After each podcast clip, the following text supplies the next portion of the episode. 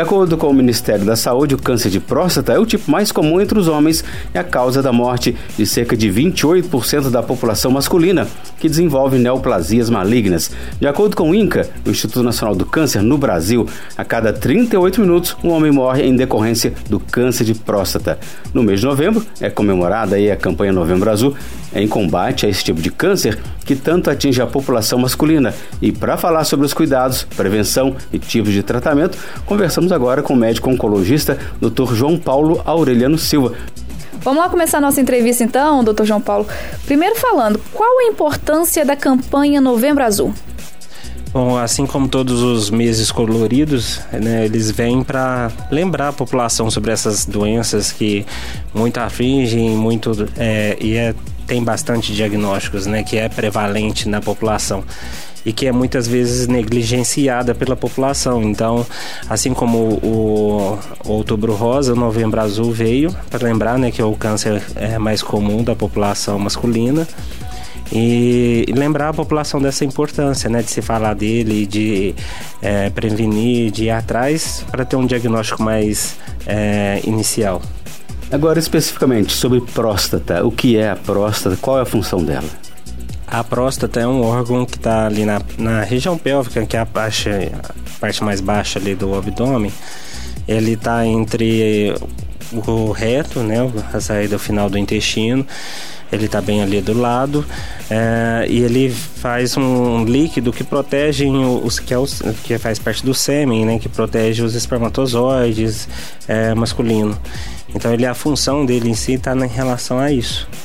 Né, e ele é, é colocado realmente na, no líquido e ele engloba a ure, a, o canal né, da uretra, né, que sai dali. Do, tanto que sai, envolve a uretra, que é a saída também do xixi, né, do, e ele que faz o controle, se é o xixi ou se é. Não, mas isso aí já, já é diferente. O seminal? Não, né? Não, eles apenas fazem esse líquido que ajuda o, o espermatozoide, é, proteger o espermatozoide mesmo, locomover, né? E, e tirar, é, deixar o pH é, para apropriado.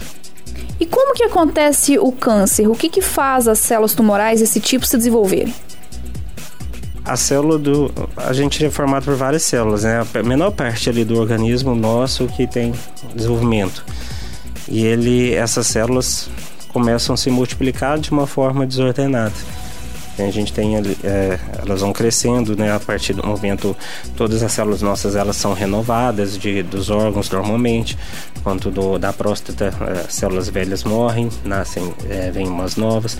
E nesse é, multiplicar, alguma começa a crescer de forma desordenada dessa de forma desordenada que não tem aquele mecanismo de proteção. Por algum motivo esse mecanismo de proteção nosso falhou, porque também existe medidas de proteção nossa. Quando a célula ruim cresce, vem uma outra que vai lá e mata aquela ruim.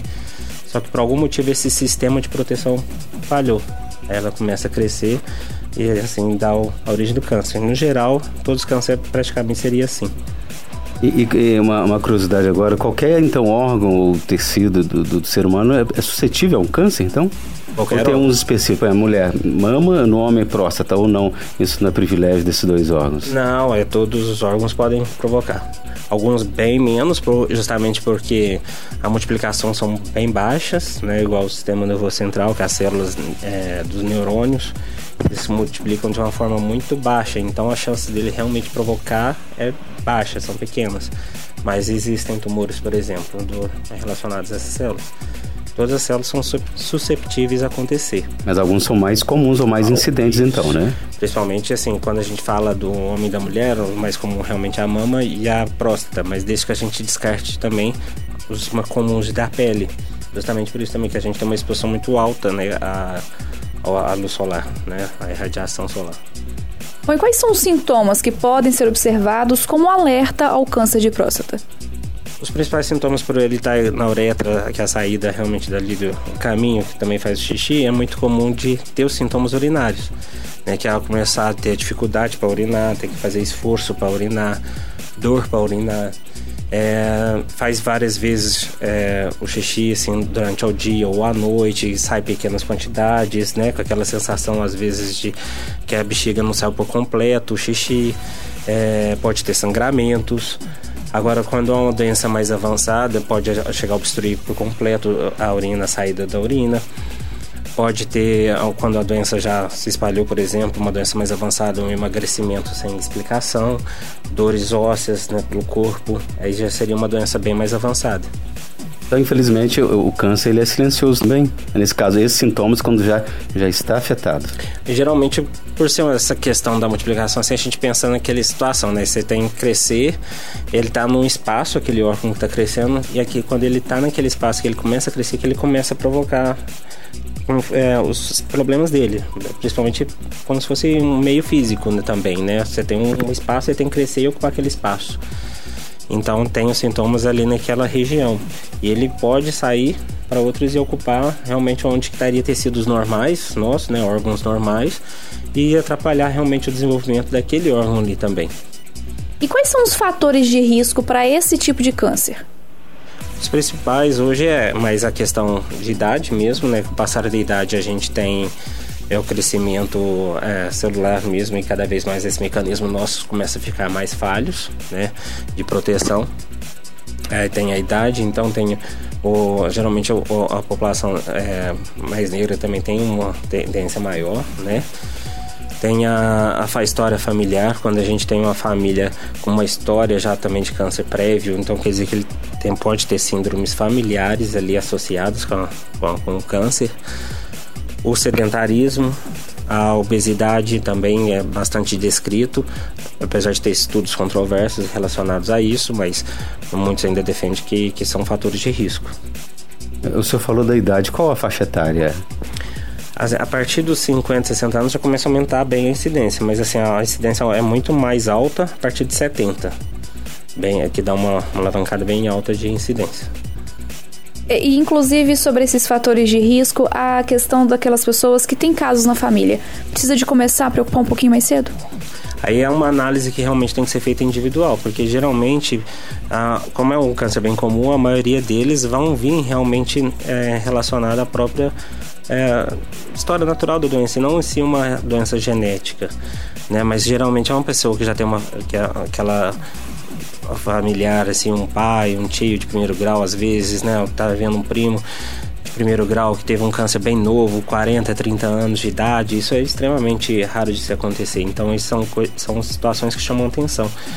E a gente tem síndromes que não é só relacionada ao câncer de próstata, né? A pessoa tem que ter história de câncer de próstata na família para ter um aumento de câncer de próstata. Não, tem síndromes é, que são relacionadas a outros tipos. Agora de Lynch, que você vai ter um paciente com câncer de pâncreas novo, tem câncer de mama na família, tem pacientes novos também. E são doenças, leucemias, linfomas, são doenças que podem estar relacionadas àquela síndrome e aumentar o risco do câncer de próstata também. Chegou uma dúvida aqui da amiga ouvinte dizendo o seguinte: Bom dia, bom dia. Qual a probabilidade de surgir o câncer em quem tem hérnia? Tem alguma ligação? Não. Não tem ligação? Não. E hérnia a gente pode ter em vários lugares também, né?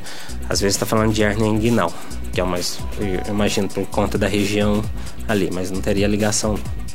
E esse nível de incidência que você falou, no caso, a carga genética não hereditária, isso é regra ou isso chega a ser um fator preponderante? Por exemplo, tem caso de, de, de câncer de próstata na família. Isso não significa que o outro parente vai ter também, né? Não, não. Aumenta as chances, mas não é aquela é, quase 100%, a não ser que realmente você tenha um diagnóstico hereditário confirmado algumas mutações genéticas já que vem de família hereditária que, que teria relações realmente com o câncer, não só de próstata, mas até com alguns outros. Isso é um fator então agravante, mas não, como o senhor diz, não especialmente para a próstata, pode ter outros, outros tipos também. Vamos falar de prevenção agora, prevenção e tratamento. E aí, quais são as formas? Fala um pouco pra gente. Já que a gente tem os fatores de risco, como a gente faz é tentar tirar esses fatores de risco, né? O principal seria o que? Sair do sedentarismo, atividade física uma boa alimentação. Esses são praticamente assim, a gente fala para todo tipo de câncer, né? Se a pessoa tem é, sai de sedentarismo, atividade física, uma boa alimentação, hidratação, é, acompanhamento já também prévio, né? Prevenção. É, e assim, tem muita gente aqui, é muito questionável essa questão do tabagismo, que não tem nada que ainda conforme o estudo relacionado realmente ao câncer de próstata, né? Mas a gente deve evitar também para vários tipos de câncer, né? Que a gente sabe que ele interfere em alguns mecanismos também de dessa questão proteção nossa, né, do celular, daquela multiplicação errada que ocorre. Então são fatores assim que que, é, que, que, que são é, mudando, né? Que a gente consegue mudar. São é, basta querer, né? É complicado, mas muita gente não gosta, mas adapta-se, né? A gente, humano, a gente é, é, vive de adaptação, a gente adapta ao que a qualquer coisa, né? O que, que a gente quer. Basta ter o passo inicial.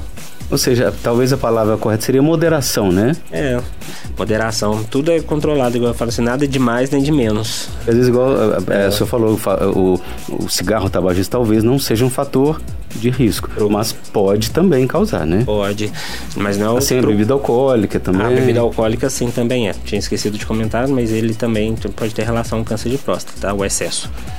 E a, assim, mas o tabagismo não tem relação com câncer de próstata, mas já é confirmado para vários outros tipos, né? Que, é, que o pessoal pensa que é só o câncer de pulmão, mas não, o câncer de pescoço, o, o câncer de bexiga, o câncer de rim tá, aumenta com, com o tabagismo já comprovadamente. Boca também, Boca. Né? Bom, mais uma dúvida que chegou aqui no nosso WhatsApp. Olha, eu gostaria de saber se só o exame de PSA resolve para saber ou se precisa fazer o exame de toque também. Obrigado. E inclusive eu ia falar sobre isso porque existe um preconceito muito grande com o tal exame de toque, né? E aí eu brinquei ontem que o, o homem até cresce, mas a quinta série nunca acaba, né? É. E aí entre eles ficam aquela brincadeira e aquele preconceito, não gosta de falar que foi.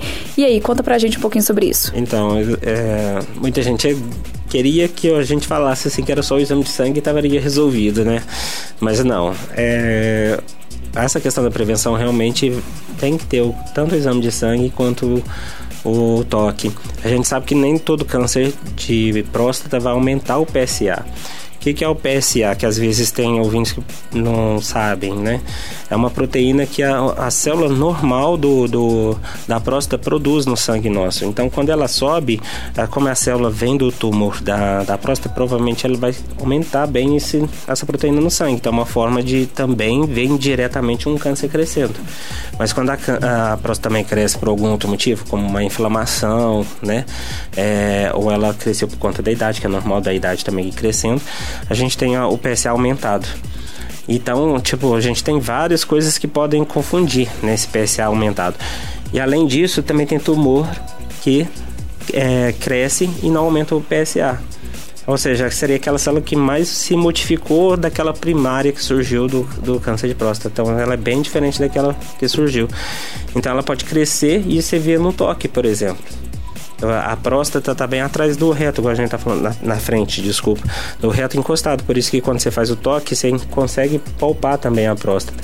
Então são dois, duas coisas complementares. Não só isso daí que é importante, mas também a consulta médica também para ver os sintomas para a gente diagnosticar e ter uma certeza do, do diagnóstico ou diferenciar de outras doenças benignas. Bom, agora falar sobre cura. É, quais as chances de cura? A gente parece que é mais comum, o senhor, claro, vai me consertar, é a retirada da próstata e está resolvido ou não necessariamente? É, não necessariamente, né? Mas é, tem cura, né? Hoje, inclusive, a gente encontrou com alguns médicos que, que a gente, uh, quando eu estava passando visita hoje, na Santa Casa de que vi algum uh, um paciente mesmo veio com uma biópsia falando assim, ah, um outro médico falou que não tem cura, câncer não tem cura. Eu falei assim, gente, não é, isso não existe, né? O câncer tem cura, depende do estágio que a gente encontra. Né? A gente ainda encontra umas pessoas falando uma coisa meio que absurda assim, mas tem, depende do estágio, né? Por isso que é importante a prevenção. Muitas vezes eu ainda explico para os pacientes, falo assim, olha, você esperou ter sintomas, mas não sentia nada. Então por isso que vem prevenção, é prevenir, prever, vem antes. Então antes que você tenha algum sintoma, os exames estão ali para isso. E alguns tipos de câncer a gente consegue fazer isso, como câncer de mama, né, o colo de útero, o, o câncer de próstata. A gente consegue fazer esses exames antes e pegar um diagnóstico mais recente, mais inicial e dessa forma curar. O principal fator de cura, realmente, a chance maior de cura é quando o paciente faz a cirurgia. Né? Você vai lá, resseca, né? a, a doença se tira, ela com uma margem de segurança, às vezes a próstata inteira, né? E, e, dessa forma se tirou, estaria resolvido. Em alguns casos a gente precisa de tratamento complementar.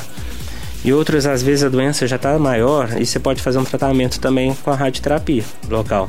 É como se fossem os feixes né, de luz ali que, que vai queimar, assim, de uma forma simplória falando, né, Os médicos da radioterapia não gostam do termo queimar, mas você está ali, assim, atingindo a próstata em si é, para tratar ela localmente. Mas aí a gente precisa também de tratamentos é, conjuntos, locais juntos. E muita gente fica com medo até, aproveitando para falar dos efeitos colaterais do tratamento, né? Muita gente sabe que o câncer de próstata, um dos principais efeitos colaterais que pode acontecer é a impotência sexual, a perda da vontade sexual, né? E, que pode realmente vir a acontecer. Pode então, é fato. Pode acontecer. Mas pode. É isso. E a questão é que, assim, como muita gente ainda tem a questão do preconceito, né? Você vai. É melhor se viver, ter uma qualidade de vida vivendo bem ou ter pouco tempo de vida com relação sexual e, e sofrendo depois. É então, é complicado isso, a balança, né? Que é diferente, claro, né? a esterilidade da impotência. Você pode ficar estéreo, mas não impotente, ou... Não, a esté o estéreo está relacionado mais a essa questão do testículo até, mas isso aqui você não interferiria ali de imediato com a doença em si. Mas o tratamento, a gente sabe que a, que a célula maioria ela é relacionada ao hormônio que é a testosterona. A testosterona é um hormônio masculino, assim como as mulheres também têm hormônios, o, o, o homem também. E a testosterona, ela geralmente ela está constante no homem, não tem essas oscilações tão grandes na, como ocorre nas mulheres. E a testosterona é o que dá vontade sexual, libido, né? Que é a vontade, e a potência também. Por que, que eu estou explicando sobre testosterona? Que é o tratamento a gente vai fazer isso cair, a testosterona cair. Porque ela é como se fosse o alimento daquele câncer. Então, se eu faço a queda da testosterona, normalmente é o que a gente vai esperar realmente a hipotência e a parte sexual de interferência. É isso, né? Agradecer a participação mais uma vez, doutor João por aqui, esclarecendo esses fatos. Cuide da saúde, né? A gente está falando sobre, a, inclusive, o Dia Internacional do Homem, que foi criado também para alertar os homens a cuidarem da saúde, que a gente sabe que cuida um pouquinho menos do que deveria, né? É, geralmente é, em todo tipo de doenças a gente sabe que o homem procura menos do que a mulher, né? A mulher costuma cuidar mais da saúde do que o homem. E isso tinha que mudar, né? Começar a procurar também melhor, cuidar melhor da saúde. Não esperar adoecer para cuidar. Isso ainda tem uma palestra hoje, né? às quatro da tarde, a importância do diagnóstico precoce para o tratamento oncológico. Isso, na, na Zapac. É importante, né, quem tiver interesse de ir lá conhecer. A Zapac também é uma instituição que ajuda muitos pacientes aqui com câncer em São João del Rei. É uma instituição que ajuda muito eles. E não é só para os pacientes, nem para os familiares dos pacientes, né? Está aberto a quem quer ir lá conhecer e saber um pouquinho também sobre o câncer de próstata. Doutor, mais uma vez, muito obrigado. Seja sempre bem-vindo. Eu que agradeço a oportunidade.